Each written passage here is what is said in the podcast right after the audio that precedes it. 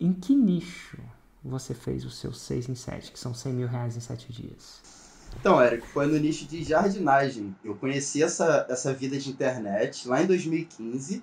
Você ainda fazia um, um conteúdo muito voltado para empreendedorismo.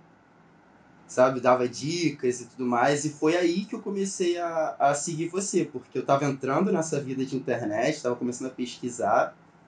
E no YouTube eu acabei achando suas dicas. Eu falei, cara, isso faz muito sentido.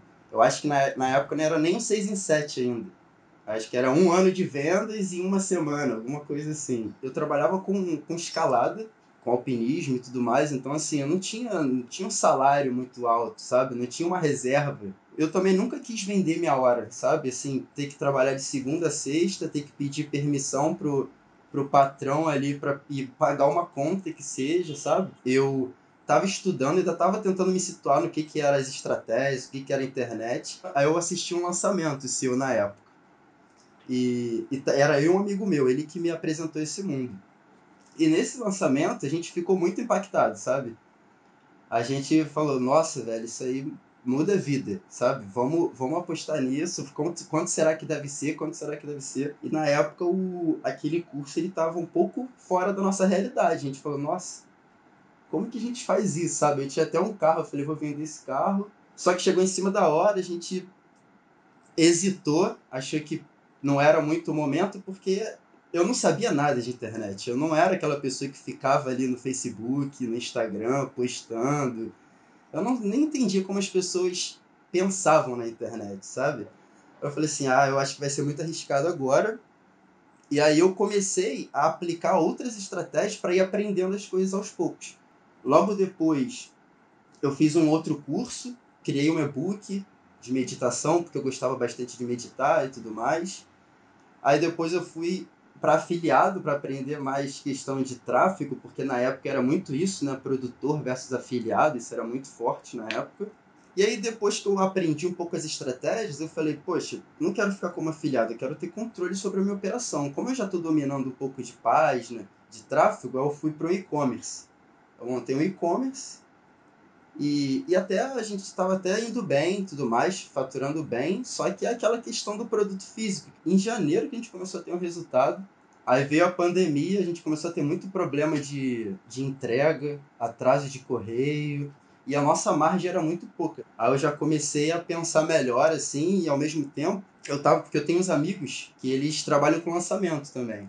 E eu tava vendo eles, poxa, com os projetos se dando benzão, sabe? Tipo, contando as histórias, depoimentos tudo mais. Eu falei, ah, eu acho que o caminho é o. Acho que eu vou voltar para infoproduto mesmo. Resolvi parar e comprar já o Fórmula. Eu já tinha, já tinha um, caixa e tudo mais. Aí eu entrei no Fórmula, foi em março do ano passado. Aí eu comprei o Fórmula com a ideia de eu ser o especialista.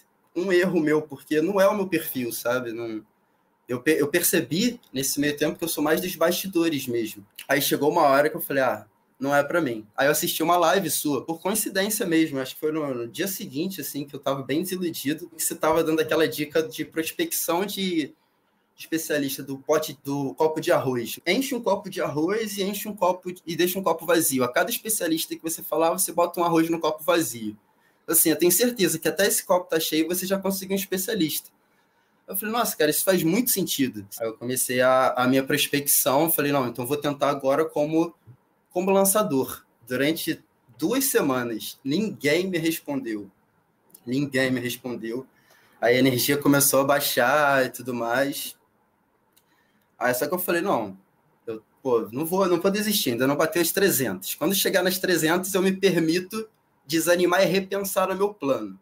Falei, então, beleza. Aí eu continuei mas uma semana inteira, três por dia, três por dia, e listando e procurando e tal, realmente um trabalho. Quando chegou na, no no final da terceira semana, o pessoal que eu tinha mandado mensagem lá atrás começou a responder. E aí, na quarta semana, eu já me vi com cinco reuniões com especialistas, e uma semana depois eu me vi quase fechando com três especialistas. Só que aí eu parei, repensei mesmo, falei, é, vou focar em um.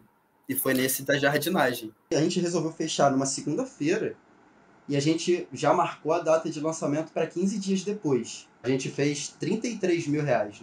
A gente já foi para interno E aí a gente foi que a gente faturou também 77 mil. O terceiro foi 68 mil. É, o próximo, depois desse que foi ruim, foi o 6 em 7. No total ali das vendas foi 107. A gente, nos nossos lançamentos aqui internos, é chuva de depoimento, sabe? No nicho de jardinagem, que a gente nem esperava. É, é a pessoa falando que está cultivando aquela planta porque perdeu um ente querido, sabe? Pessoa falando que curou a depressão por conta daquelas aulas. O 6 em 7, ele não é, digamos assim, ele não é o dinheiro, sabe? Não é o, os seis dígitos. É muita coisa ali por trás, é a transformação, é você conseguir aquele valor gerando valor para outras pessoas, sabe? Você ter essa troca, essa você tá fornecendo ali uma expertise que vai ajudar as pessoas, você tem em volta diversos depoimentos de pessoas sendo transformadas, né? Então, assim, não é só o dinheiro, né? Tipo, não é, não é só os seis dígitos. Claro que isso impacta muito, mas é muita coisa por trás.